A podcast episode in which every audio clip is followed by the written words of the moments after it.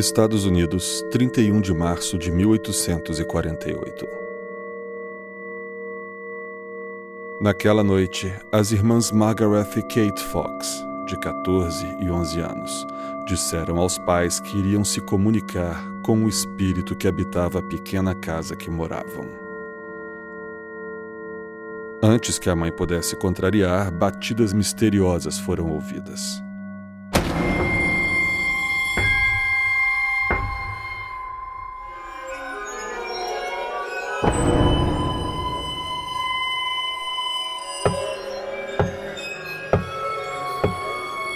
As irmãs faziam perguntas e as batidas pareciam responder.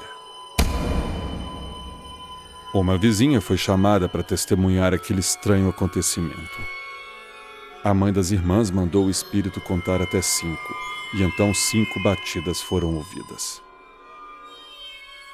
Enquanto todos se assombravam com aquele fenômeno, a mãe continuava fazendo perguntas e dando ordens, e o espírito respondia com as fantasmagóricas batidas.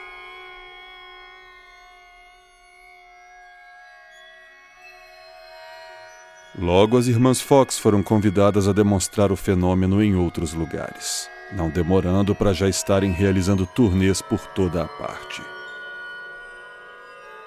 Pagando uma entrada, as pessoas podiam participar de uma sessão em volta de uma mesa, onde, através de batidas e outras formas de sinalização, espíritos se comunicavam com as irmãs.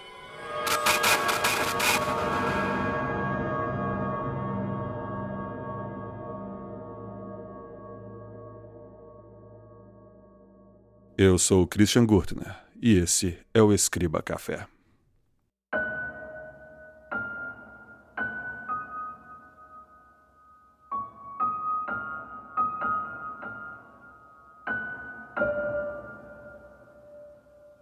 A busca do homem por uma forma de se comunicar com os mortos não era novidade. Desde a antiguidade, menções em livros mostram que o homem sempre teve problemas em aceitar a morte e recorria a diversas formas de tentar se comunicar com seus entes falecidos.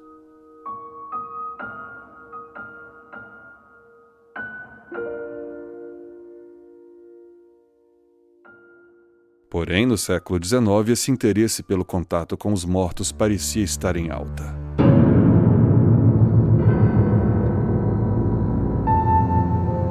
O confronto filosófico entre a religião e a racionalidade parecia ser a causa disso, já que o rápido avanço científico da época fez com que os religiosos passassem a procurar por evidências de suas crenças. E o caso das irmãs Fox foi a evidência que muitos buscavam.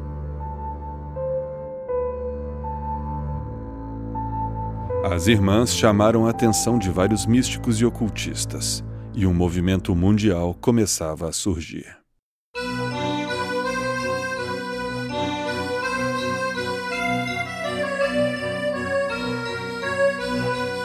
O espiritualismo se espalhou pela América e a Europa. Sessões eram realizadas por toda parte. Nas casas dos mais ricos, vários desses convidavam médiums para realizar as sessões fantasmagóricas, até mesmo por modismo ou entretenimento macabro. Esse movimento atraiu figuras proeminentes como Abraham Lincoln e, curiosamente, Arthur Conan Doyle, médico e autor de Sherlock Holmes, personagem esse puramente racional. Por outro lado, havia uns céticos, como o famoso ilusionista Harry Houdini, que tentava desmascarar médiums fraudulentos.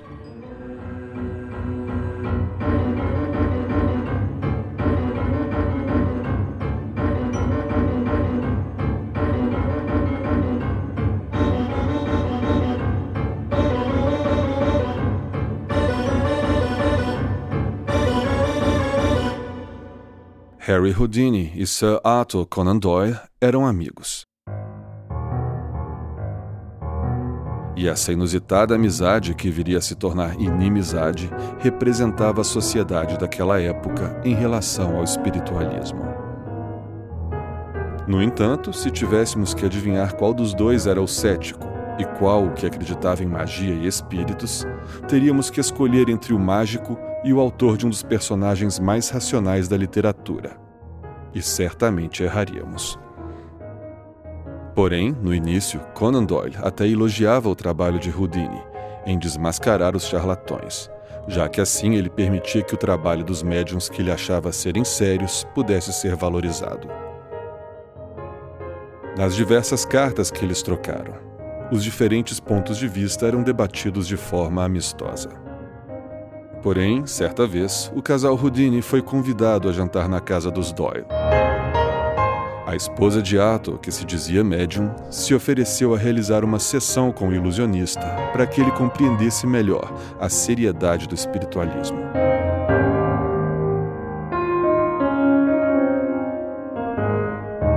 Nada menos do que o espírito da mãe de Houdini veio se comunicar através da suposta médium. Porém, o espírito desenhou uma cruz para adornar o papel em que escrevia em inglês mas a mãe de Houdini era judia e não entendia quase nada em inglês. O suposto espírito ignorou também o fato de que, coincidentemente, aquele dia era o aniversário dela.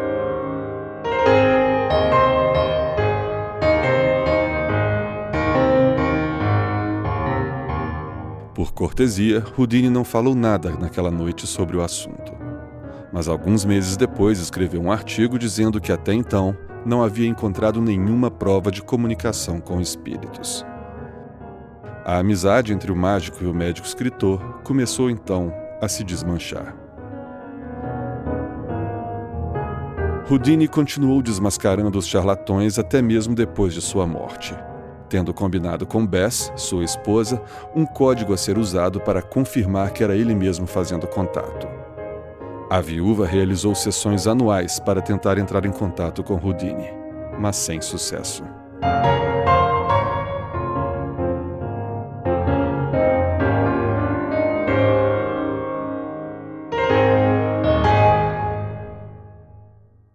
Enquanto isso, na França, um pedagogo chamado Hippolyte Léon Denisard Rivailly se aproxima do espiritualismo. E então começa a se comunicar com espíritos, que o guiam nos trabalhos que ele passaria a fazer sob o pseudônimo de Allan Kardec.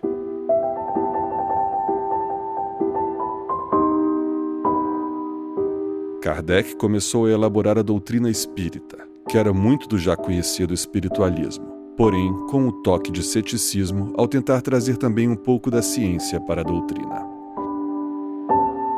Reunindo textos enviados por médiums de várias partes, ele publicou o Livro dos Espíritos, em 1857, codificando assim o Espiritismo. E no ano seguinte era fundada a Sociedade Parisiense de Estudos Espíritas.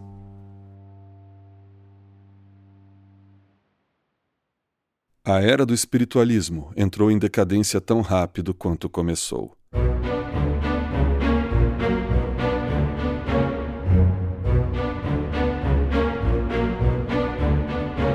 bastasse os inúmeros charlatões que eram constantemente desmascarados, em 1888, Meg, uma das irmãs Fox, confessou ao New York World que toda a história que teve início na casa dos Fox não passou de uma brincadeira de crianças, que ao se mostrar lucrativa acabou se tornando uma grande mentira. Meg, inclusive, demonstrou como elas faziam os sons de batidas que tanto impressionaram as pessoas.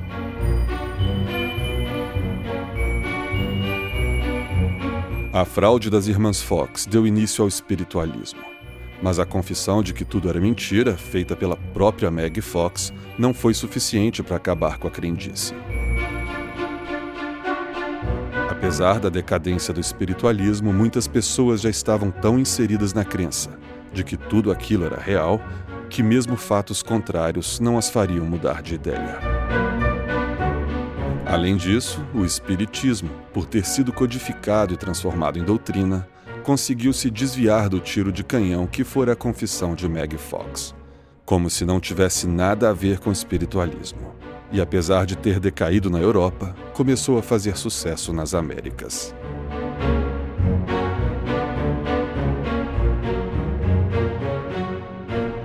O Brasil se tornou o país com a maior comunidade espírita do mundo Todo o frenesi que o espiritualismo causou na Europa e Estados Unidos no século XIX começou a despontar no Brasil no século XX. Inúmeros charlatões começaram a surgir e fazer sucesso, para então acabarem desmascarados.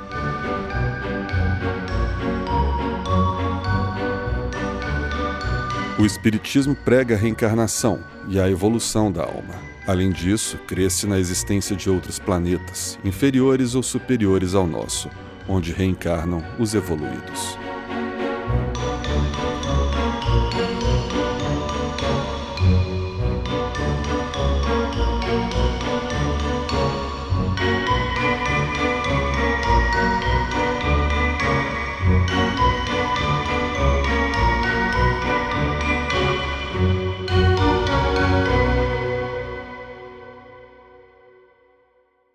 A Era dos Espíritos causou as mais diversas reações. Trouxe conforto para uns, medo para outros e desconfiança por parte de inúmeros céticos, que taxavam os médiums de charlatões.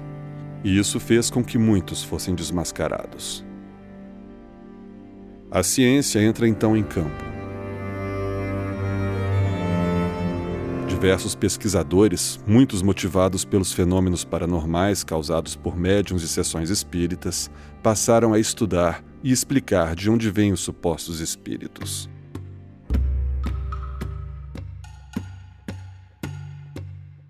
Basicamente, tudo gira em torno da mente e do corpo humano. O poder da sugestão já foi estudado e demonstrado diversas vezes. Um experimento realizado pelo professor Richard Wiseman é um exemplo disso. Ele reproduziu várias sessões do século XIX usando os absurdos e já batidos truques que eram usados na época, como objetos se movendo, e ao final de cada uma delas entrevistava os participantes. Um quinto das 152 pessoas que participaram das sessões acreditaram ter vivenciado um fenômeno paranormal.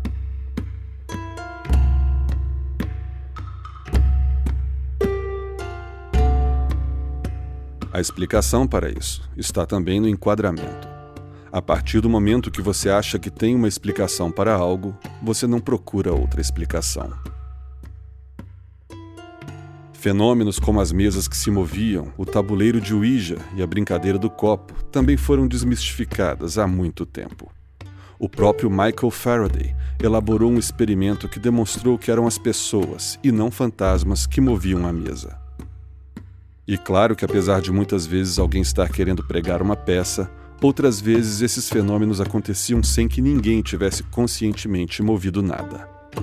Trata-se do efeito ideomotor. O efeito ideomotor é o movimento dos músculos de forma inconsciente, influenciados pela sugestão. Esse fenômeno já tinha sido estudado em 1808 pelo químico Michel Chevreul e melhor elaborado pelo naturalista William Carpenter em 1852. E é exatamente o efeito ideomotor que explica o tabuleiro Ouija, que é basicamente a mesma coisa que a brincadeira do copo e outros parecidos, onde os participantes colocam seus dedos sobre o copo, que é misteriosamente arrastado até letras presentes na mesa para formar palavras e assim receber mensagens de espíritos. A psicóloga Susan Blackmore realizou vários experimentos para demonstrar o efeito involuntário nessas atividades.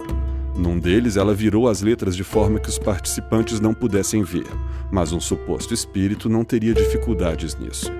E assim, apesar de o copo ter se movido, nenhuma palavra real foi formada. E por que o copo se mexe? Depois de um tempo, os braços dos participantes começam a ficar cansados e a pessoa começa a perder a habilidade de julgar com precisão onde está seu dedo.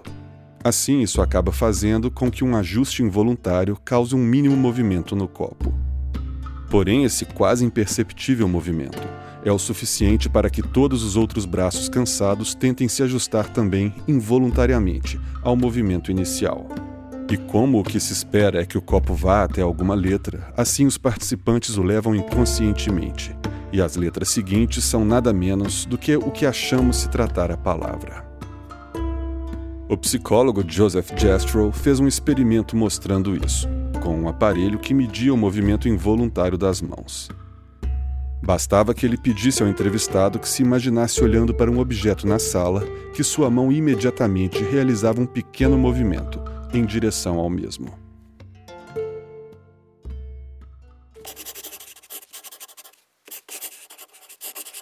Mas dentre todos os fenômenos, os que mais intrigam são os textos psicografados. Não só o fenômeno em si é impressionante, como a explicação para o mesmo é mais interessante ainda. As mensagens psicografadas, conhecidas também como escrita automática, é quando o médium escreve textos que supostamente são de autoria de espíritos e ele não tem consciência do que está escrevendo, normalmente de forma rápida. Há médiums que psicografaram poemas, peças, romances, inúmeras cartas e publicaram vários livros, de autoria de espíritos. Apesar de existirem os charlatões que escrevem conscientemente, muitos médiums realmente estão realizando a escrita automática. Porém, isso não quer dizer que há um espírito usando o médium para escrever. O psicólogo Dan Wegner explica a psicografia através da nossa ilusão de livre-arbítrio. Em 1960, o neurofisiólogo William Gray Walker realizou um experimento onde ele pedia que voluntários mudassem os slides de um projetor. Bastava que os participantes apertassem o botão para que o projetor passasse para o próximo slide. Eles podiam apertar o botão no momento que quisessem, e seus cérebros eram monitorados através de eletrodos. No entanto, o botão era falso e o que realmente fazia a troca de slides era a atividade cerebral do participante através do eletrodo. Algo curioso então acontecia. Os participantes ficavam perplexos ao acharem que a máquina estava prevendo quando iriam apertar o botão. Pois uma fração de segundo antes de tomarem a decisão de apertar o botão, o slide era trocado. Assim, o experimento mostrou que havia uma fração de segundo de atraso entre o cérebro tomar uma decisão e a pessoa ficar ciente que estava tomando uma decisão. O cérebro faz duas coisas quando toma a decisão de mover o braço. Ele passa a mensagem para a parte do cérebro responsável por criar consciência e atrasa em uma fração de segundo o sinal que é enviado para o braço. Esse atraso é o que faz com que tenhamos a ilusão de que nossa consciência tomou uma decisão. Assim, Wegener afirma que a psicografia acontece quando há um problema nesse processo de tomada de decisão, onde o cérebro manda o sinal para o braço escrever, mas não envia o alerta para a parte que cria consciência, fazendo com que a pessoa tenha a sensação de estar escrevendo de forma involuntária.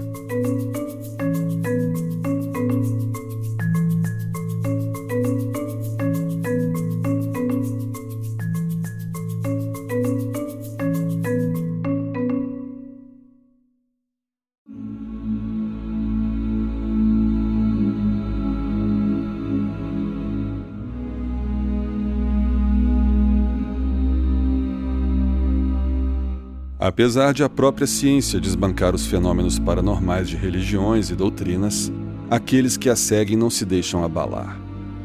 Pois a crença e a fé, as quais a ciência também demonstra como exercem influência sobre nossas mentes e corpos, as mantém fiéis ao que acreditam.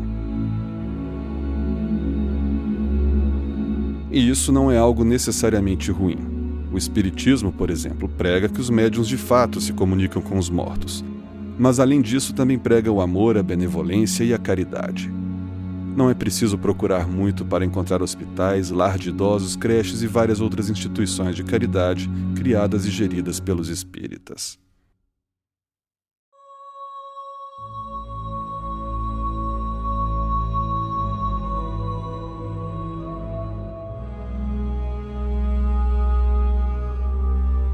Mas, quanto aos eventos paranormais, por muitos anos, James Randi, um ilusionista e cético, criou um prêmio de um milhão de dólares que daria a quem pudesse trazer provas da existência de fenômenos paranormais. Ninguém conseguiu.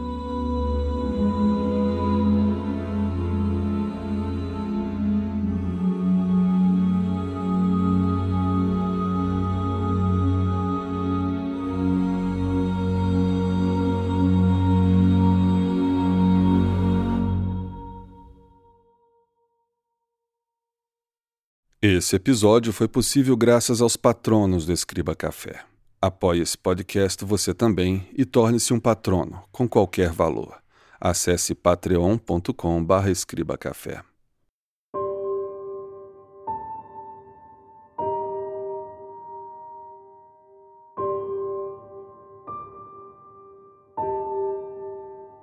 Siga o Escriba Café no Instagram.